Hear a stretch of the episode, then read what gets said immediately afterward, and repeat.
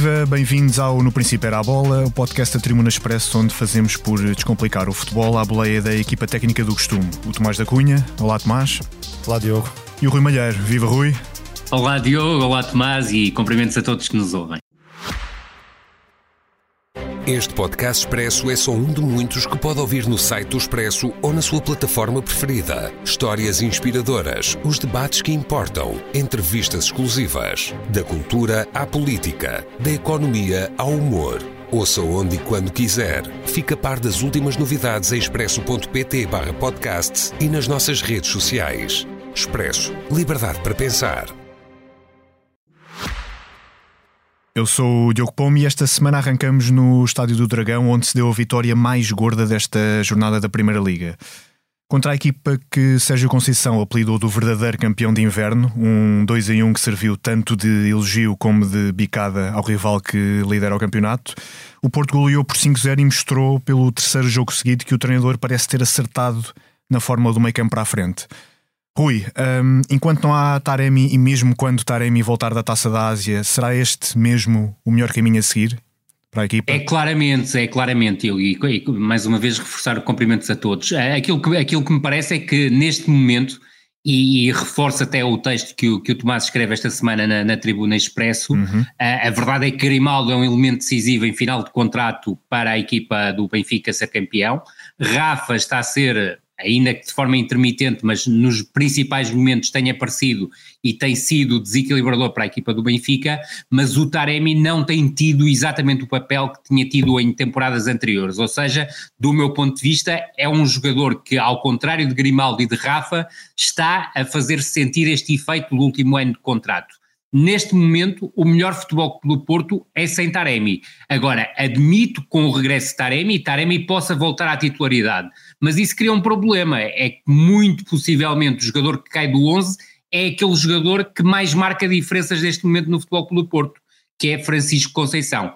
Juntando um aspecto, há um Futebol Clube do Porto com o Eustáquio a jogar a número 8 e há outro Futebol Clube do Porto diferente a jogar com Nico Gonzalez ou até com Ivan Raime como número 8. E isso foi perfeitamente visível diante do Moreirense. Vitória absolutamente indiscutível do Futebol Clube do Porto, apesar da primeira parte ter sido uma primeira parte aberta, em que o Moreirense até chegou a criar algumas dificuldades à equipa do, do, do Futebol Clube do Porto, mas sobre, sobretudo na segunda parte e após o minuto 58 em que sai o Eustáquio e entra o Ivan Raime, o Futebol Clube do Porto faz logo a seguir o, o 2-0, não há aqui uma, uma interferência direta do Ivan Reimann no lance do segundo golo, mas a verdade é que se sente um Futebol Clube Porto com outro conforto com bola, porque o Eustáquio é um jogador claramente forte nos movimentos sem bola e nos movimentos de, de, nas ações de pressão e nas ações de recuperação, mas Nico Gonzalez e Ivan Raime oferecem outro tipo de cérebro à equipa do Futebol Clube do Porto, que liga muito melhor. Agora, há um aspecto que me parece uh, indesmentível neste Futebol Clube do Porto. Hoje em dia o Futebol Clube do Porto tem largura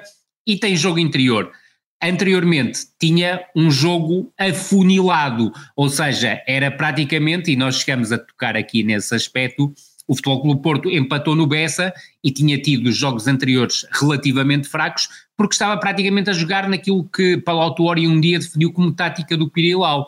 Hoje em dia não, hoje em dia é um Futebol Clube Porto que tem a largura dada por João Mário à direita e por Galeno à esquerda, tem Francisco Conceição a sair muito bem da direita para o meio, e o Tomás também escreveu isso no, no, no Twitter, que o, o Francisco Conceição é o interior que o Sérgio Conceição imaginava, e, e a verdade é essa. Uh, o, o Futebol Clube Porto com Sérgio Conceição ao longo destes anos teve sempre nessa figura do extremo que se mete por dentro uh, para desequilibrar uma das principais peças, Corona, Sem dúvida exemplo, alguma. Uh, Brahimi em tempos também.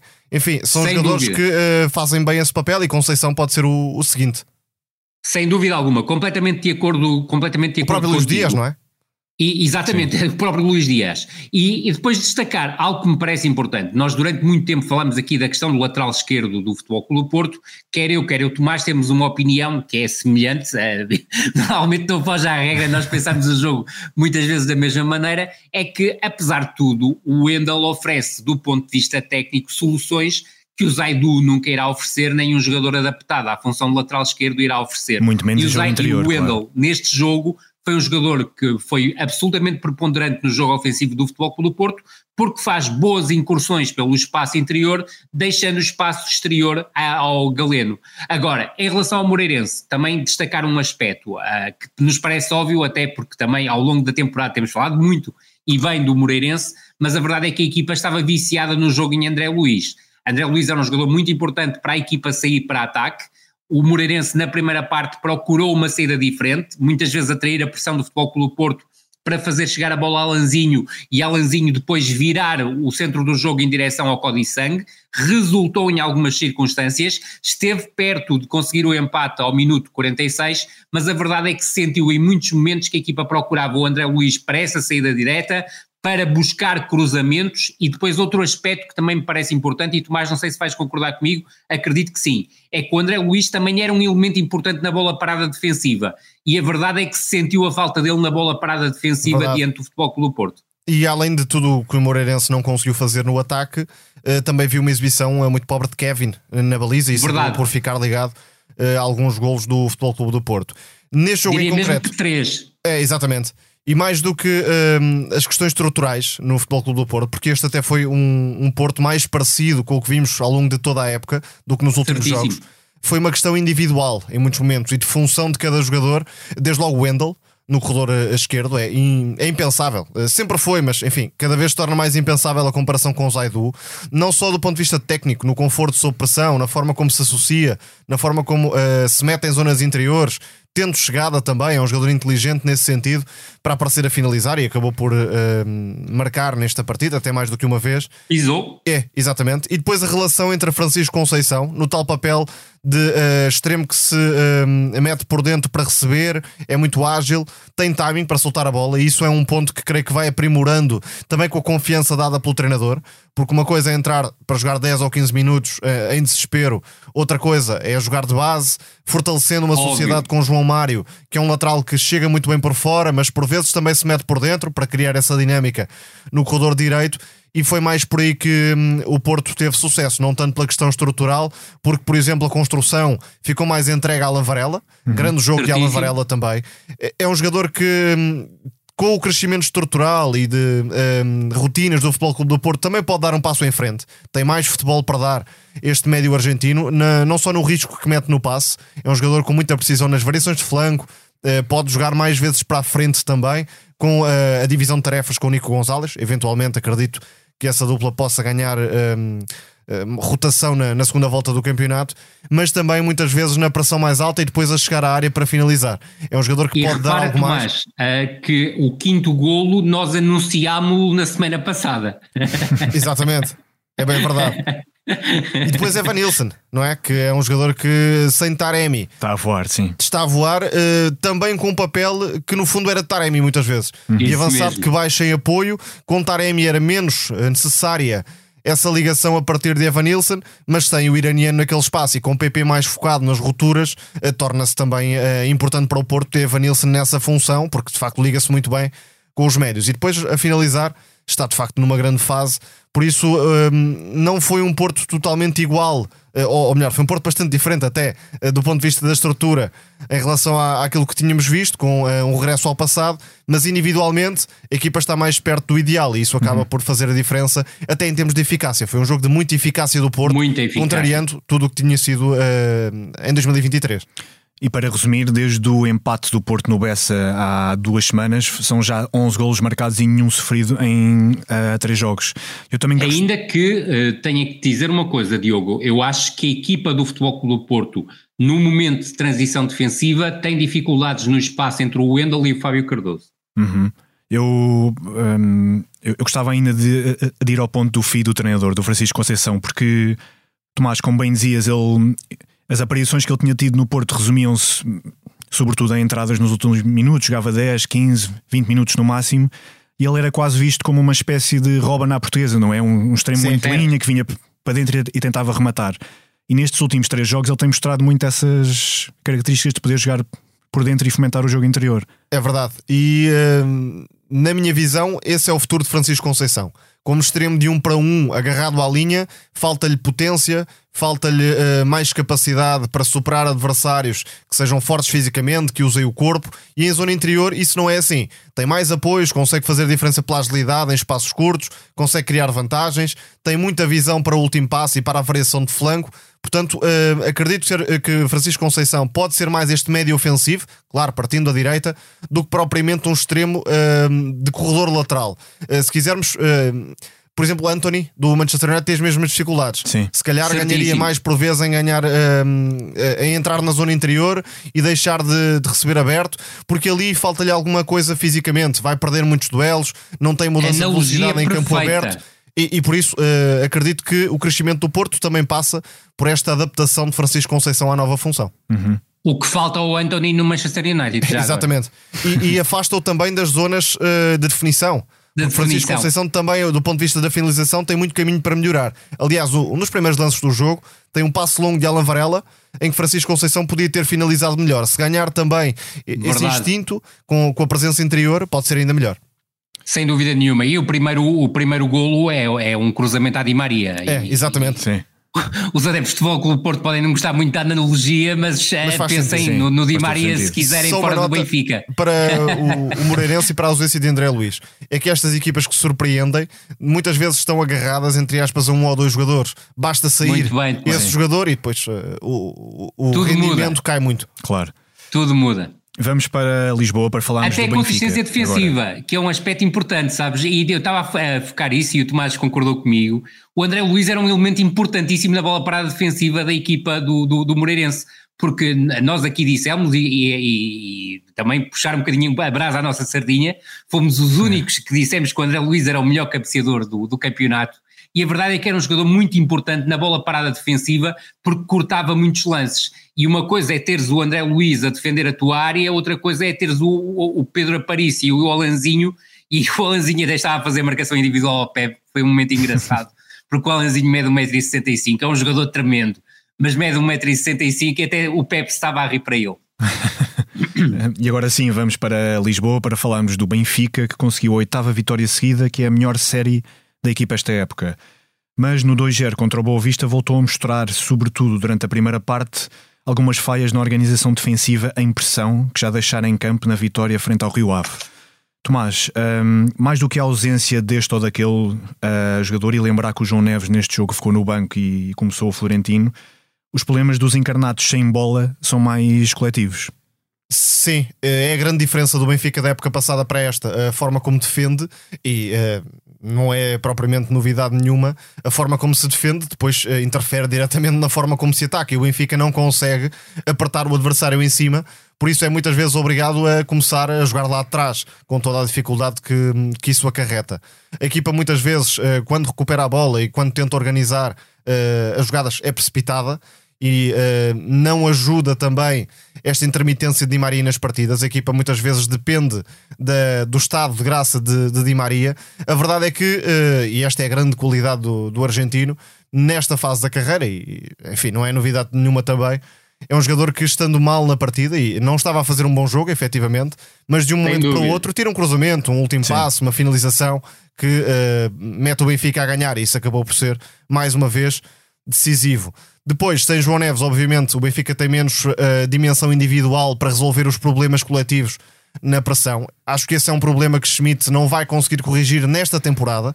Tem de começar a ser pensado eh, a, a médio e longo prazo e o Benfica está a atacar o mercado também para tentar eh, corrigir essas questões para que eh, de facto o Benfica se aproxime da primeira versão com hum, Roger Schmidt. O Boa Vista, com essas lacunas do Benfica, acabou muitas vezes por fazer uma circulação de bola na- nos médios, com um 3 para 2 na, na zona central. Teve também Tiago Moraes a partir da esquerda e muitas vezes hum, participando por dentro, um jogador para acelerar jogadas, mas a equipa ficou curta. E só na segunda parte acabou por criar uma oportunidade séria. Aí Trubin, mais uma vez, foi decisivo. E, e é muito importante neste Benfica atual o papel de Trubin, porque estamos a falar de uma defesa que sofre pouquíssimos golos, mas muito por mérito ucraniano, mais do que por mérito coletivo. Isto eh, dá um peso realmente eh, incrível à contratação de, de Trubin para a baliza. Otamendi e António Silva. eh, tem tido algumas oscilações, uh, sobretudo Otamendi, desde o, o da, das férias de Natal, e por isso Trubin é de facto fundamental na forma como o Benfica uh, tem deixado muitas vezes a baliza a zeros. António Silva melhor na segunda parte do que na primeira, e essa foi a chave do encontro para os encarnados. A forma como entraram na segunda parte, com uma pressão mais alta, obrigar o Vista a errar e depois também com a mais participação dos laterais. Auschwitz e Morato. O Benfica estava a fechar muito o jogo no corredor central contra um Boa Vista que se fechava em 4-5-1, sem grande sucesso. O próprio Rafa, por exemplo, não teve muitas condições para desequilibrar no primeiro tempo, mas Auschwitz e Morato, dando mais projeção por fora, acabaram por uh, uhum. criar mais imprevisibilidade no ataque e o Benfica ganhou justamente. O Tomás toca nos pontos absolutamente determinantes do jogo. Eu só iria para mais um aspecto que, que me parece interessante e depois juntar aqui também um dado que eu li hoje de manhã e até já posso avançar qual é, que é do, que, que é do, do, do X, agora é X, não é? Do Twitter, do, Twitter. do ATMB, que eu, que, que, eu sigo e é bastante interessante, em que faz uma comparação entre os médios centro uh, do, do futebol internacional das ligas top 7, em que a Liga Portuguesa está incluída, e o Florentino é o jogador que mais uh, duelos defensivos ganha por 90 minutos e que mais tackles deslizantes ganha por 90 minutos, o que não deixa de ser um dado interessante. Agora, isto é um dado. Aquilo que nós vemos é aquilo que eu vou exatamente ao encontro do Tomás. Há um Benfica completamente diferente quando o João Neves e o Cocosu jogam na zona central do terreno. Um Benfica que cresce porque tem mais soluções a nível do passe, a nível do, se quiseres, até do próprio controle do jogo com bola e muitas vezes também a capacidade de disfarçar aquilo que o Tomás disse e muito bem, que é a questão, o Boa Vista e outras equipas têm superioridade na zona central do meio campo sobre o Benfica de 3 contra 2, e independentemente do Florentino ser um especialista no trabalho defensivo e do meu ponto de vista no primeiro passe curto vertical, é um jogador que não tem amplitude de movimentos e de recursos técnicos que tem o João, ne o João Neves e, e o, o próprio Coxo melhorou um bocadinho nos últimos encontros uh, do ponto de vista defensivo e da recuperação de bola. Concordo, Agora, concordo. Uh, há ali problemas estruturais de adaptação aos adversários muitas vezes. Uh, qualquer dupla que esteja em inferioridade tende a ter dificuldades, obviamente, contra uma equipa que saiba circular a bola e encontrar os espaços.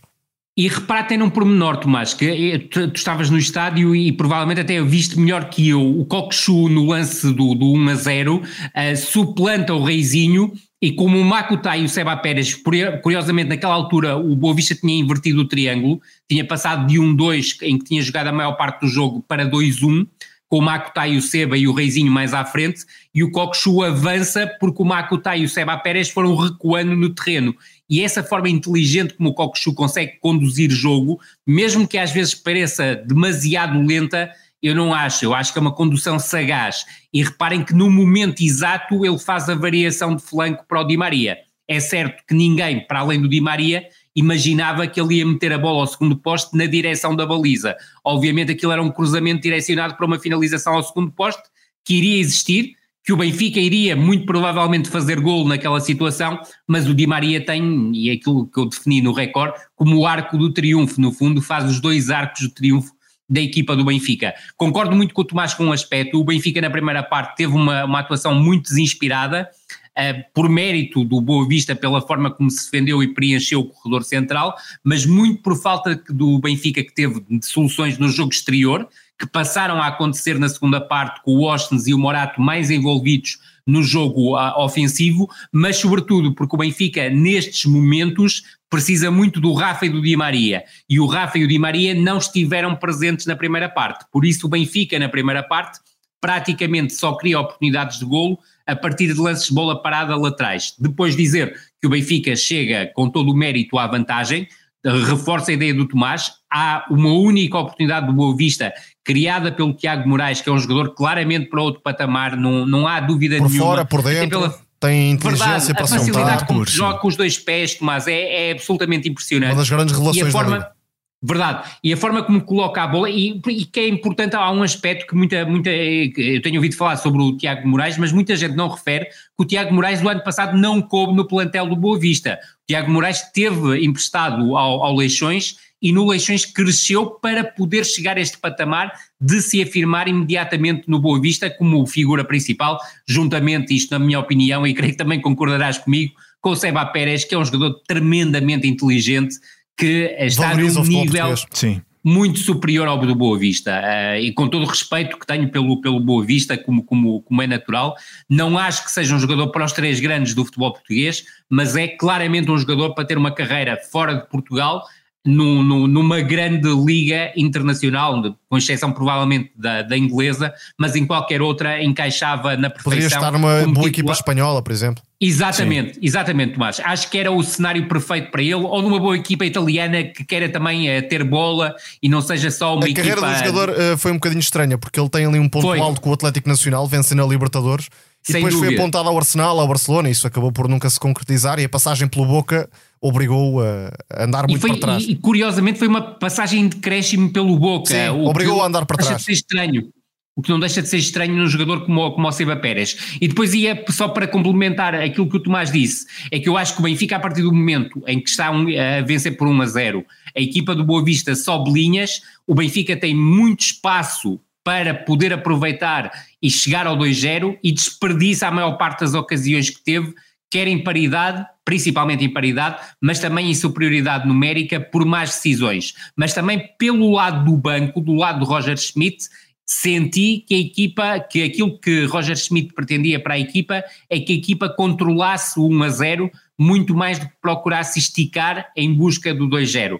Remate final, Marcos Leonardo, segundo jogo como segundo, segundo jogo como suplente utilizado, segundo golo marcado. Eu creio que o Marcos Leonardo está a aproveitar e muito bem aquilo que o Arthur Cabral faz durante 60 ou 70 minutos, porque desgasta imenso as defesas adversárias. Ele contra o Rio Ave fez um bom jogo, contra o Boa Vista, do meu ponto de vista, não fez um jogo tão conseguido, mas é um avançado que, o corpo que desgasta não deixa, muitas não é? Muitas vezes uh, roda sobre si próprio e depois desequilibra. Exatamente. Desengonçado às é vezes. É muito uh, descoordenado até, muitas vezes. Creio que o jogador uh, percebe o jogo, tem algumas condições técnicas, mas o, o corpo não deixa mais.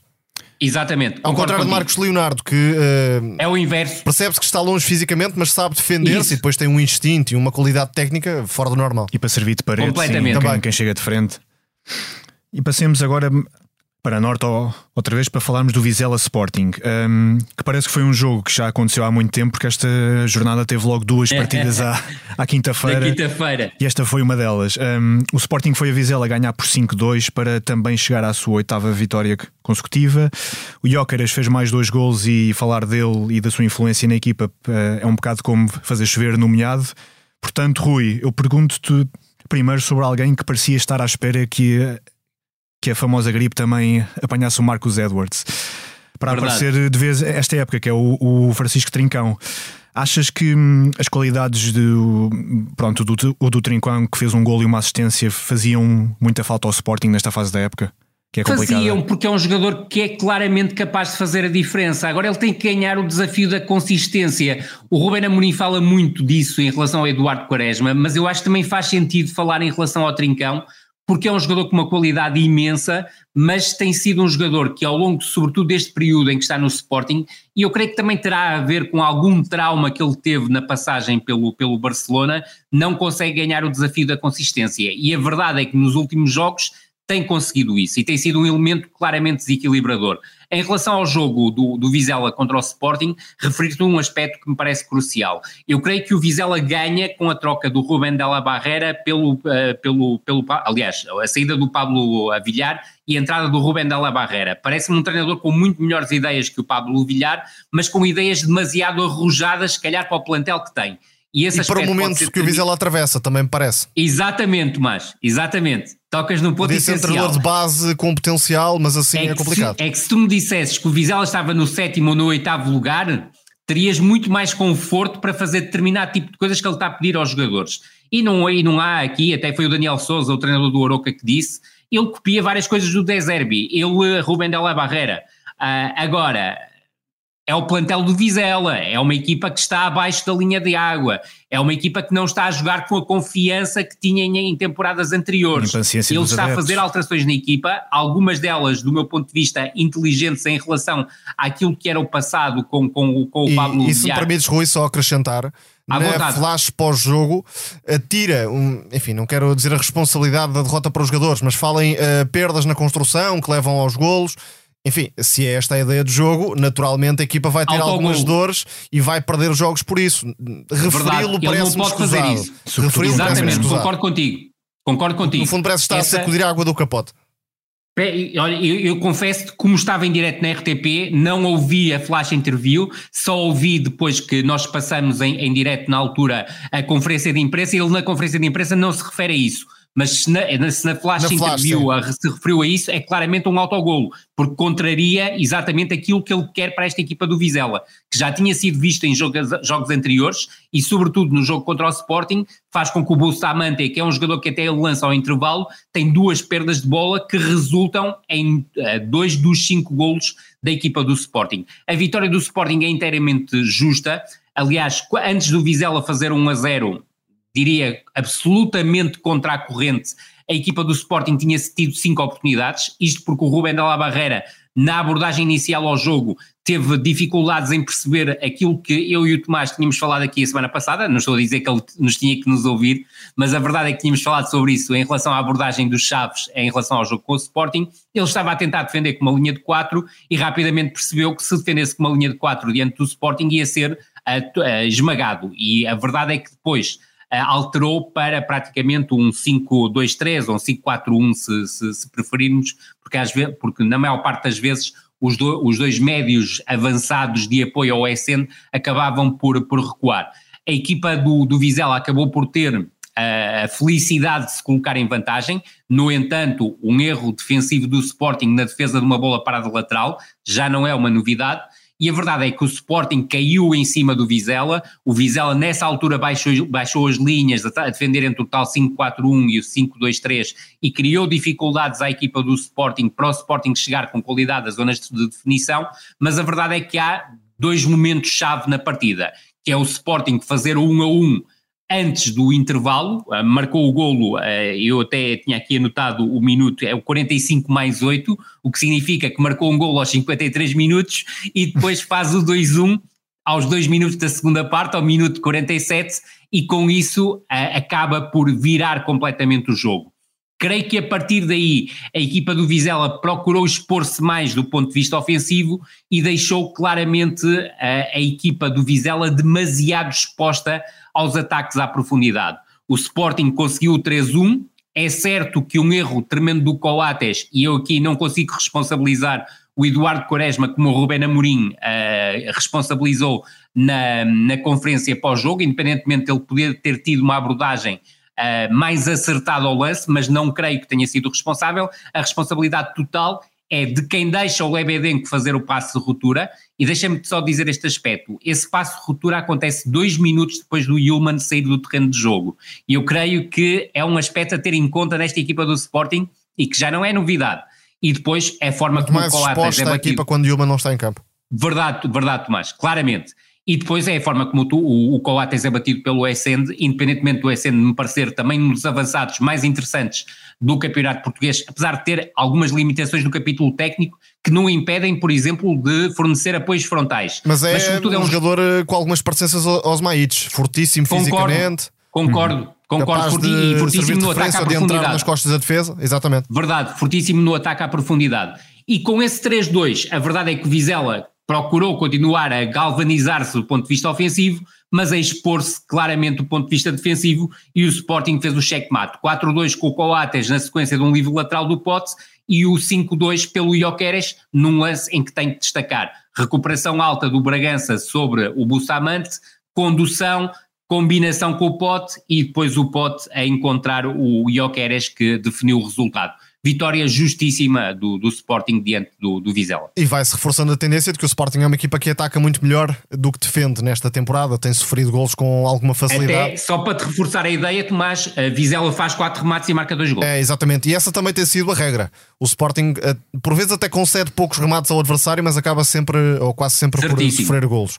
Depois, eh, a chave do jogo parece-me estar, em primeiro lugar, na forma uh, não emocional como o Iocres lida com, com os acontecimentos. É que aquele falhanço que tem, o falhanço do ano, autenticamente, provavelmente atiraria uh, para o chão qualquer jogador. Ah, Brian Ruiz, não é? É, por exemplo, e, e, atira uh, o, o, psicológico de um jogador. Uh, para uma zona muito baixa, mas Gyökeres faz, faz o contrário e reage àquele falhanço como se nada fosse e depois tem uma participação tremenda.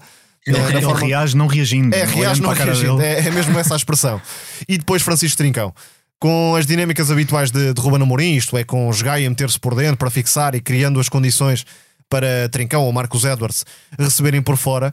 A grande diferença entre uh, Trincão e Edwards uh, parece-me estar na forma como Trincão pode ser um especialista nos lançamentos em profundidade e isso acabou por ser uh, bem visível. Ao contrário de Marcos Edwards, que é um jogador mais de aceleração, de condução, mudança de direção em espaços curtos, parece-me que o ponto forte de Trincão está aqui, na precisão técnica, quer para meter o passe nas costas da defesa, quer para atirar a baliza, porque também tem um excelente remate.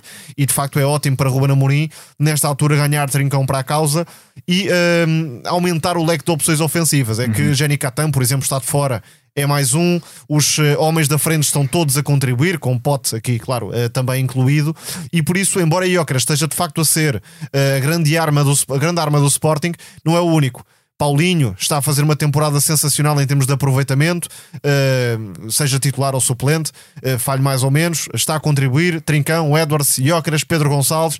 Portanto, o Sporting de facto tem aqui um, um lote de recursos ofensivos uh, difícil de travar.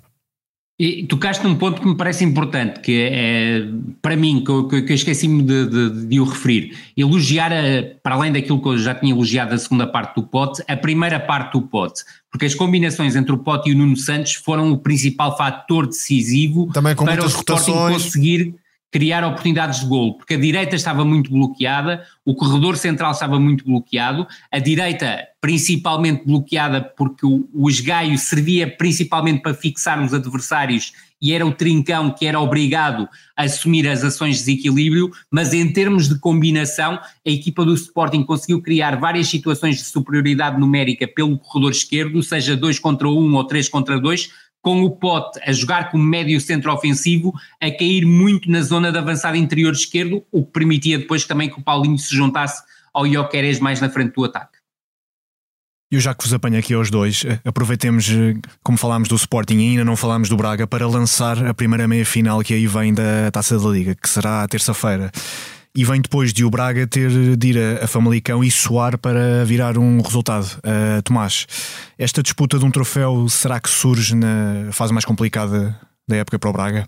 Claramente, claramente. Uh, aliás, uh, penso que Arthur Jorge joga muito nesta competição, não é uma taça da liga por si só, é, é mesmo a questão de assegurar os mínimos na época do Braga, uh, superiorizar-se finalmente a, a, um grande, e neste caso ao Sporting, ou até a dois grandes, logo se verá uh, o que pode acontecer.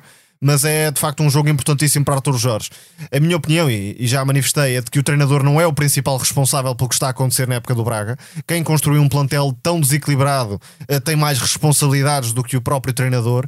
Agora, na lógica daquilo que falávamos sobre o Sporting, de algumas debilidades defensivas, mas sabendo também que o Braga é uma equipa com muitos problemas atrás, e José Fonte, por exemplo, voltou a, a, enfim, a destacar-se nesse sentido. E José Fonte, Paulo Oliveira não dá para. É, para, é impensável um patamar... com, contra uma equipa como o Sporting, por exemplo, Exatamente. apresentando as mesmas limitações no, no cenário defensivo. Agora, o outro lado da moeda pode ser aquilo que o Braga também provoca à defesa do Sporting, sendo Verdade. que uh, há menos recursos por exemplo, Banza está, está fora, Sim. e além disso, uh, Abel Ruiz também não está na fase de, de maior motivação por tudo aquilo que, que tem acontecido. Ricardo Horta, nas últimas presenças contra uh, nos jogos de maior exigência, não foi uh, uma figura desequilibradora nem a criar nem a finalizar, e portanto este jogo surge numa fase realmente preocupante para o Braga. É que além disso não está a ser equipa uh, demolidora, uh, ofensivamente falando, que já foi noutras alturas da temporada. Se juntarmos isto ao facto de a equipa não ser sólida atrás, há aqui um, um caso sério para Arthur Jorge resolver.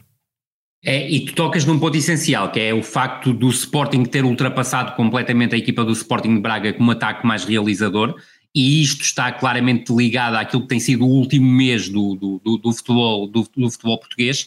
Eu creio que, obviamente, falta Banza como referência ofensiva do, Sporting de Braga, porque oferece coisas completamente diferentes do Abel Ruiz, que é um jogador que sai muito mais em apoio e até está na origem de um dos golos por causa do apoio que vem fazer, se quiseres, ao, ao, ao terceiro quarto do campo. Mas a verdade é que o Sporting de Braga, para conseguir encostar o Famalicão às cordas, teve que colocar o Bruma no corredor esquerdo esquerdo, o Horta no corredor direito, o Roger como lateral, primeiro à direita e, primeiro, e depois à esquerda, e depois fazer uma dupla de ataque com o Abel Ruiz e o Álvaro de Jaló, e é o Álvaro de Jaló que faz o gol da, da que dá a vitória Cabeça. à equipa do Sporting de Braga diante do, do, do Famalicão.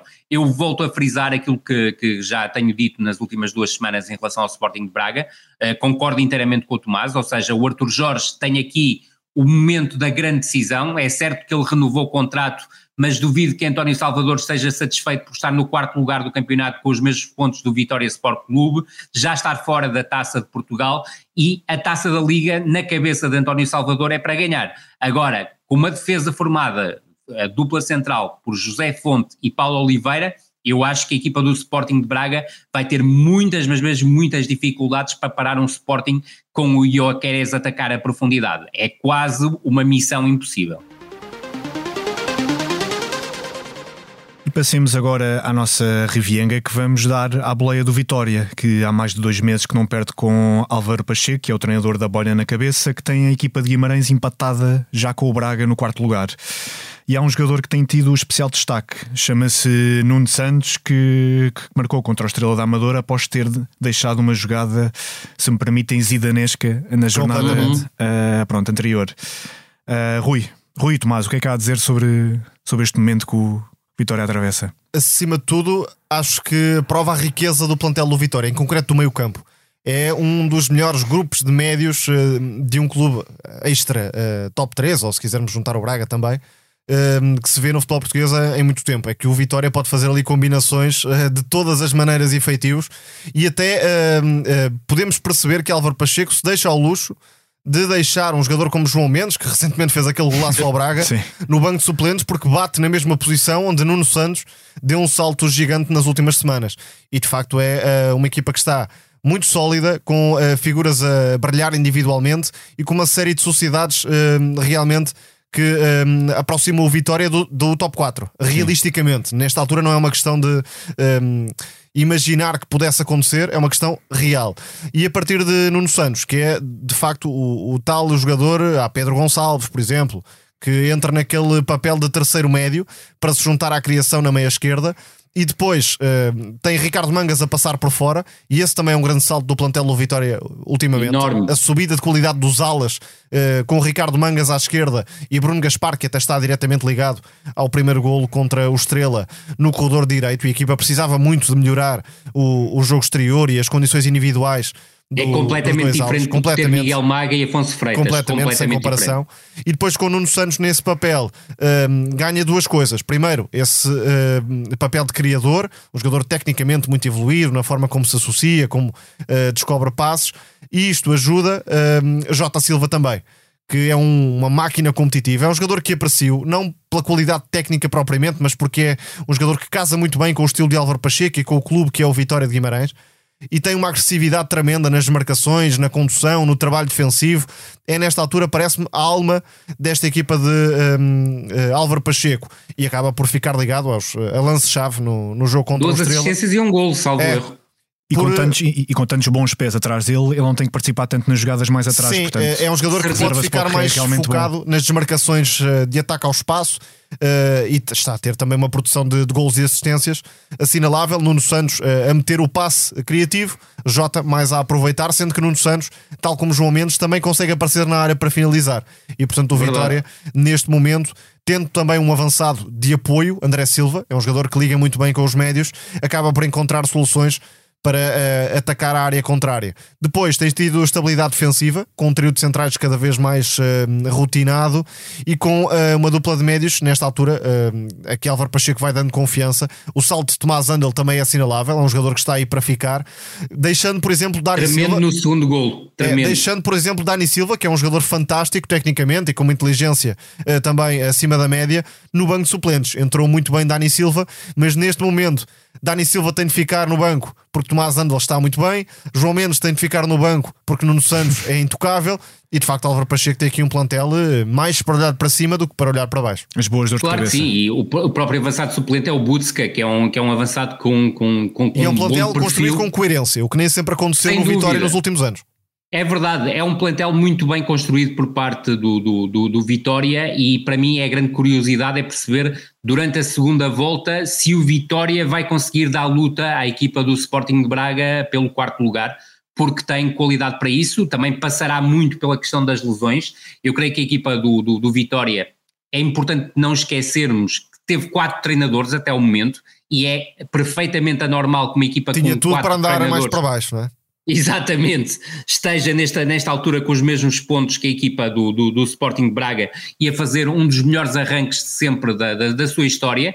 Uh, e recordar que o Vitória teve equipas absolutamente fantásticas nos anos 80 e nos anos 90, principalmente com Quiniti e com Marinho Pérez, uh, e até com o Paulo Autuori também chegou, também chegou, chegou a ter, e, e, concordo totalmente contigo. O Nuno Santos e João Mendes uh, são conciliáveis, mas para serem conciliáveis, muito provavelmente o Nuno Santos teria que jogar como 8 na função que o Tiago Silva está agora a jogar, em que também há a solução da Ari Silva, que do meu ponto de vista neste momento atravessa uma melhor fase do que o Tiago Silva e creio ser um jogador com mais futuro, obviamente, que o, que o Tiago Silva. O Tomás Andel tem sido absolutamente uh, determinante como número 6 e concordo uh, imenso com o Tomás uh, em duas questões. O tridente de centrais encontrado por Álvaro Pacheco é completamente diferente do tridente de centrais que os outros treinadores procuraram.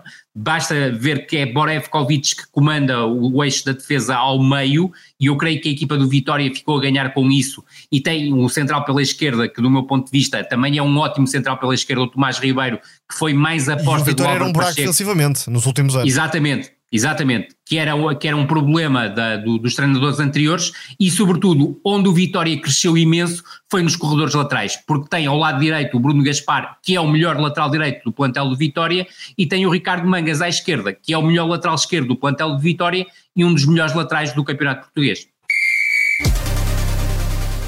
E como não queríamos deixar de falar nas duas grandes provas continentais que estão a decorrer neste momento, reservámos o nosso Teatro dos Sonhos para a Taça da Ásia e a Cana, pronto, a, a Taça das Nações Africanas. Tomás, uh, começas tu pelo futebol que se tem jogado mais a Oriente. É verdade, isto está a ser uma belíssima competição, muito equilibrada, não dá para prever um vencedor, isso é, é ótimo sinal para o futebol asiático. Neste momento estamos numa fase de transição do futebol mundial, o que vai permitir a várias seleções asiáticas estrearem-se no Mundial de 2026 e aqui uh, podemos lançar aqui uh, podemos lançar vários iscos, digamos, porque o Iraque, a Síria, a Jordânia, por exemplo, estão a chegar-se à frente com seleções muito competitivas. Uh, há claramente um sentimento patriótico muito exacerbado e, e, que se manifesta neste tipo de competições. E uh, vale a pena destacar, obviamente, a surpresa provocada pelo Iraque contra um, o Japão, com um, uma organização defensiva muito solidária que tapou os caminhos todos, uh, ou quase todos, ao Japão uh, para a baliza iraquiana e depois com algum talento a emergir. Uh, por exemplo, uh, Ali Jazim, um extremo esquerdo ou médio esquerdo, de muito bom jogador. muito recorte técnico, guarda bem a bola, sai em aceleração, tem 19 anos apenas, portanto dá para imaginar uma carreira se calhar num, num nível interessante. Mohanad Ali, que até chegou a passar pelo Portimonense, é um daqueles jogadores que não chegou a, a prometer, não chegou a cumprir tudo o que prometeu, mas neste tipo de prova também faz eh, a diferença no ataque sozinho, tem uma autossuficiência tremenda. O Sain até marcou os golos desta vitória iraquiana. Ainda há, por exemplo, o Zidane Iqbal, que é um jogador que um, eh, sempre prometeu desde cedo. Tem estado um bocadinho abaixo do um que era esperado. Ali Jazim está a ser o principal talento. Uh, do, do Iraque e acabou por surpreender o, o, o Japão. Esta equipa do Iraque uh, venceu a taça do Golfo Pérsico e, portanto, tem condições para ser um outsider credível nesta hum, taça da Ásia. Depois também Jordânia, tenho gostado muito do, do Amiral Amari, um dos também, médios centro. Também, excelente jogador. O, o, Iraque tem uma boa seleção, de facto, e uh, não fossem as condições uh, difíceis no, no país há, há, largos anos e poderia estar num patamar uh, superior até àquele em que se encontra. Depois há a questão dos jogadores hum, criados em casa, digamos assim, e, e a diáspora em Sim. termos de uh, relação mesmo. Não falo Como o Osama Rashid, o conhecido é, Osama Rashid. Exatamente, Osama Isso. Rashid, que passou pelo Vizela, pelo Santa Clara também.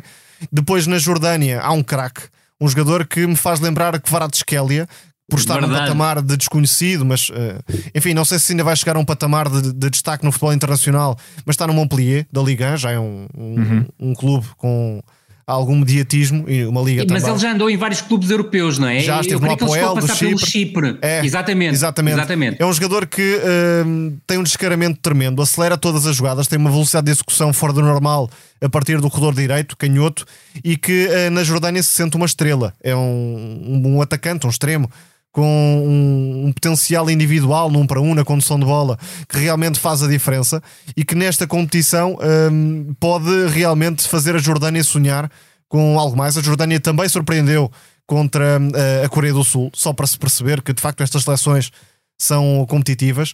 A Síria, eh, com o Ramadan, que é um, um excelente eh, extremo também na, na forma como se relaciona com bola, deu luta à Austrália. Portanto, as eh, grandes nações do continente asiático estão a sofrer muito com este tipo de países que eh, a jogar em casa, porque a competição realiza-se no Qatar e isso também acaba por aproximar os árabes eh, das respectivas seleções. E não sei se o Japão ou a Coreia do Sul serão os vencedores desta competição. Pode haver aqui realmente espaço para surpresas. Rui, é a tua vez agora com a CAN. Força. Sim, e, e olhando mais para a lusofonia, também há a semelhança do, do- da, da- taça de Ásia. Eu creio que tem sido uma competição muito interessante. Algum facilitismo do, da, da- pelo menos que eu tenho visto e que me tem parecido por parte das seleções favoritas. Talvez o Senegal seja a seleção que está ah, mais centrada na competição. Creio que Marrocos, por exemplo, ah, em alguns momentos ah, mostrou algum desleixo competitivo. Creio que a Argélia e a Tunísia também têm pago muito, principalmente a Tunísia, que está quase fora da, da, da, da competição. Ah, creio que tem faltado alguma concentração competitiva que poderá vir depois na fase do mata-mata. Mas olhando para aquilo que, mais nos interessa, que são as seleções lusófonas, dizer que a Guiné-Bissau está praticamente fora da- do, do CAN. Uh, curiosamente, e tinha focado esse aspecto depois da derrota 2-0 com a Costa do Marfim, tinha uma final diante da Guiné Equatorial, perdeu 4-2, confirmando aquilo que quer eu, quer o Tomás tínhamos uh, falado a semana passada. É uma seleção com potencial ofensivo.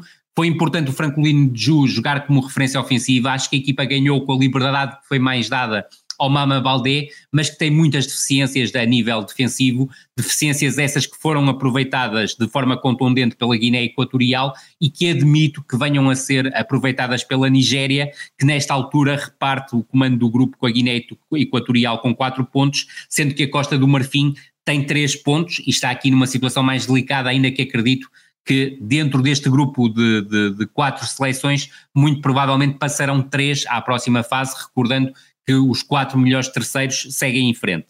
No grupo B, destaque total para Cabo Verde. Duas vitórias, seis pontos e já a conquista do grupo B garantida, ou seja, Cabo Verde já seguirá em frente com o primeiro lugar, o que também dá uma vantagem para os oitavos de final da competição e depois da vitória diante do Ghana por 2-1, uma vitória absolutamente convincente sobre a seleção de Moçambique Com um uh, livre por no 3 meio da rua do bebê. Tomahawk. Exatamente.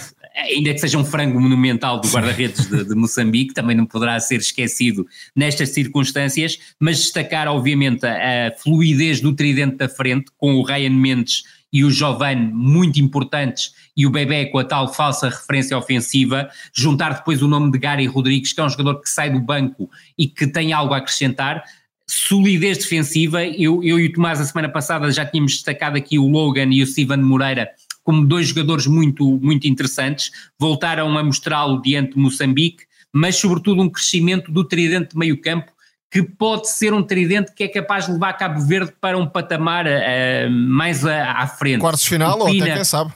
Exatamente, quem até quem sabe meias finais ou, ou quem sabe mais até, mas numa primeira fase pensemos nos quartos meias que eu acho que já seria absolutamente tremendo para a seleção de Cabo Verde, mas falo de Kevin Pina, que é o médio mais defensivo, o Deroy Duarte, que é uma espécie mais de segundo médio, e o Jamiro, que é um médio mais ofensivo e que eu creio que poderá ter um potencial muito interessante para até entrar num clube de Liga Portuguesa de um patamar mais médio-alto. Ah, creio que poderá ser uma, um jogador muito interessante.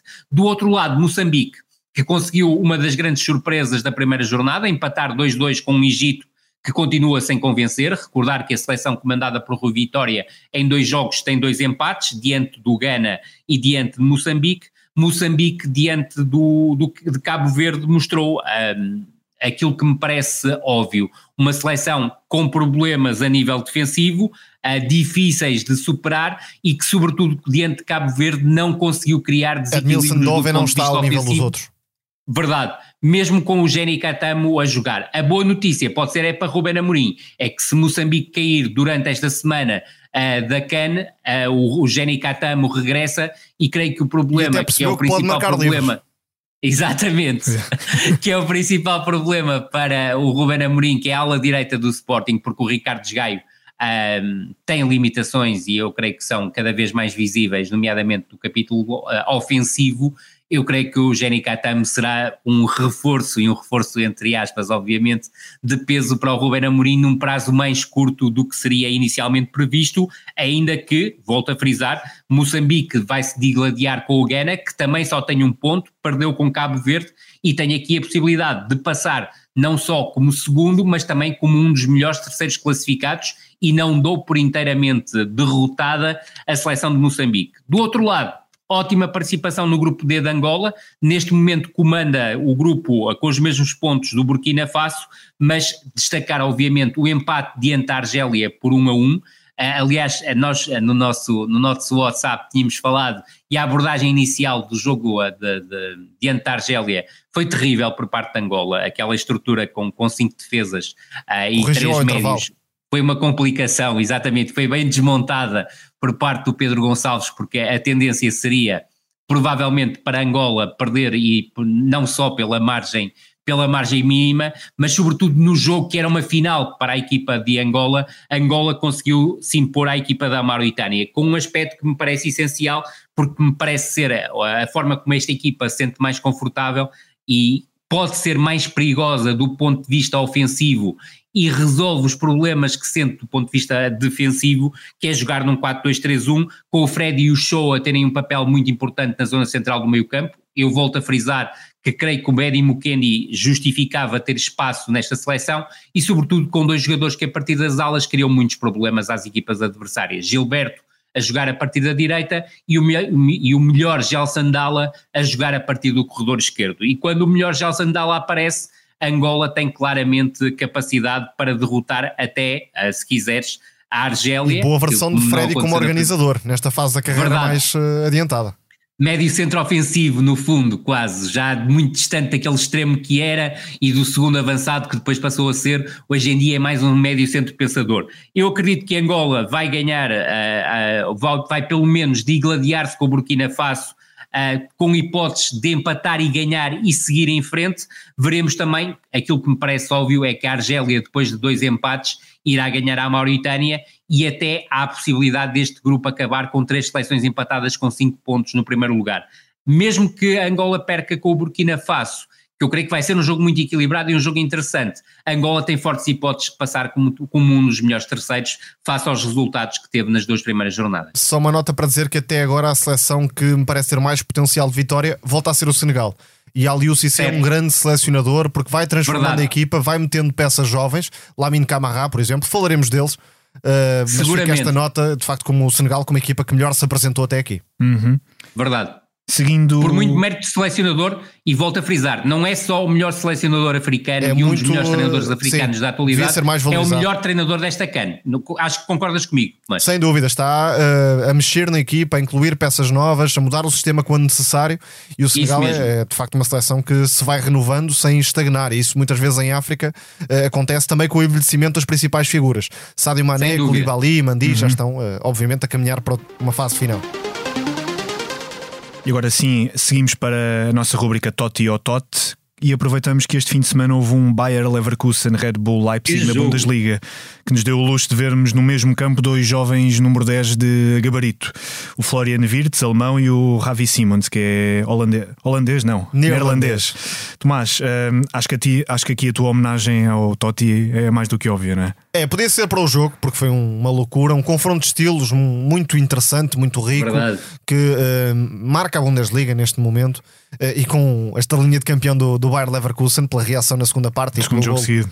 Uh, exatamente, segundo jogo seguido a, a, ganhar nos descontos e outra vez com influência de, de Grimaldo, mas não é de Grimaldo que, que falaremos desta vez, é do talento uh, de Xavi Simons incrível o, o que está a fazer no, no Leipzig. É um jogador que soube dar o passo atrás para se reconstruir e para ter espaço, protagonismo e uh, claramente vai acabar numa equipa de topo. Não sabemos uh, qual, nem sabemos uh, quando, mas sabemos que vai lá parar porque de facto é um médio ofensivo, tipicamente 10 na forma como trata a bola, recepção, passe, visão, drible, finalização, tem tudo em termos ofensivos.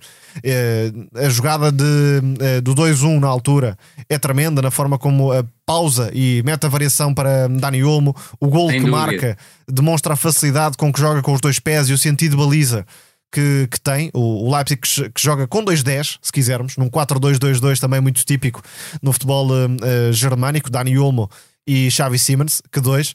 Mas do outro lado há um tal de Florian Wirtz, que é também sensacional. Não é um jogador uh, tão fino, uh, parece-me, como uh, Xavi Simmers, mas tem recursos técnicos também de, do mais alto nível. E a forma como o Leverkusen cresceu passa precisamente pela interação com o Grimaldo no corredor esquerdo, muitas vezes com o Wirtz a receber aberto, com o Grimaldo a desmarcar-se por dentro, um movimento que já é bem característico. E Jonas Hoffman também a aproximar-se para combinar, e aliás, isso deu um dos golos da equipa uh, de Xabi Alonso, Nathan Tella finalizou no outro corredor, mas depois uh, uh, está em todos os ataques perigosos, praticamente, da equipa do Bayer Leverkusen. Joga em espaços curtos, tem último passe, entra a finalizar. repito, não é tão fino, tão criativo, parece-me, como é Xavi Simmons, contigo. mas é um jogador com uma noção de desequilíbrio, de espaço-tempo também uh, fora do comum e nas e mãos de Xabi Alonso tem tudo para ser a grande figura da Bundesliga, se calhar ali numa luta a dois com Grimaldo. E sabes que é engraçado que eu estava a olhar para o jogo eh, e tive a oportunidade de ver o jogo completo, felizmente, já tive, porque não vi em direto. Mas não está fácil. Uh, nas últimas não, não, semanas, não está fácil, não está nada fácil. O calendário. é verdade. E estava a pensar que é um jogador que poderia encaixar como sucessor do Siemens no Leipzig e de Wirtz no Leverkusen, que é um jogador que eu acho que está completamente perdido na Série A num clube que não, não não justifica a dimensão que ele tem, que é o Samar Zic. Claramente, excelente jogador eh, e não é nada improvável que possa fazer esse trajeto. Sem dúvida. E vamos fechar isto em beleza, para, porque vamos falar de um artista que agora está em Sevilha, joga com um carrapito no cabelo e tem, e tem encantado com o seu rejuvenescimento feliz no futebol. Rui, é a segunda ou terceira vida do não é? De falar é do, verdade. do Isco é dedicado ao Tomás, que é, que é, que é, que é grande fã do Isco, eu também sou, Somos mas todos, é certo que o, o Betis perdeu 2-4 com, com, com, o Barcelona, uh, mas isso é o que menos interessa neste jogo, porque a verdade é que os dois golos que o Isco marca mostram uma qualidade absolutamente absurda. Aquela segunda bola colocada com, com o pé esquerdo, uh, que, que faz na altura o 1-2, é absolutamente notável. A forma como ataca a profundidade, e vejam que para muitos ele há, há um ano, exatamente há um estava ano, acabado, ele estava com dificuldades Sim. em arranjar clube, era um jogador morto, e a Se forma como ele então. ataca a profundidade e define é absolutamente notável e viram 0-2 para 1-2-2. Depois, atenção também, e deixar aqui a referência ao 3-2 marcado pelo João Félix, é um gol notável do jogador português, mas estou e aqui para falar do é? Isco. Também já o Exatamente. Aqui.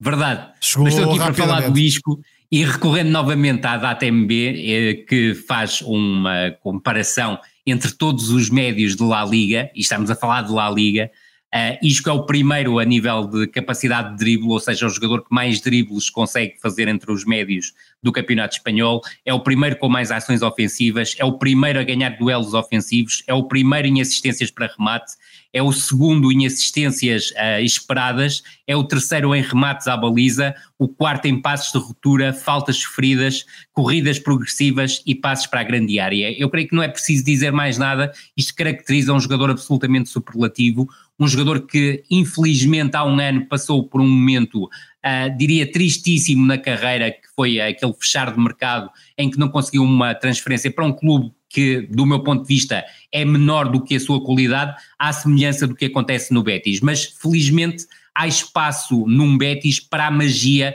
deste jogador, que é um jogador absolutamente desconcertante, com uma qualidade no passe, uma qualidade na leitura do jogo, na tomada de decisão, no próprio desequilíbrio num contra um, absolutamente notável e a verdade é que está a viver praticamente uma terceira vida futebolística no Betis e com uma felicidade que irradia no seu carrapito.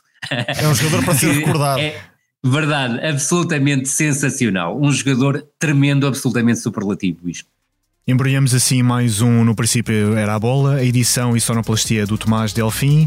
Para a semana cá estaremos. Até lá, Rui. Até lá. Até já, Tomás. Um abraço a todos. E muito obrigado por nos ouvirem aí desse lado.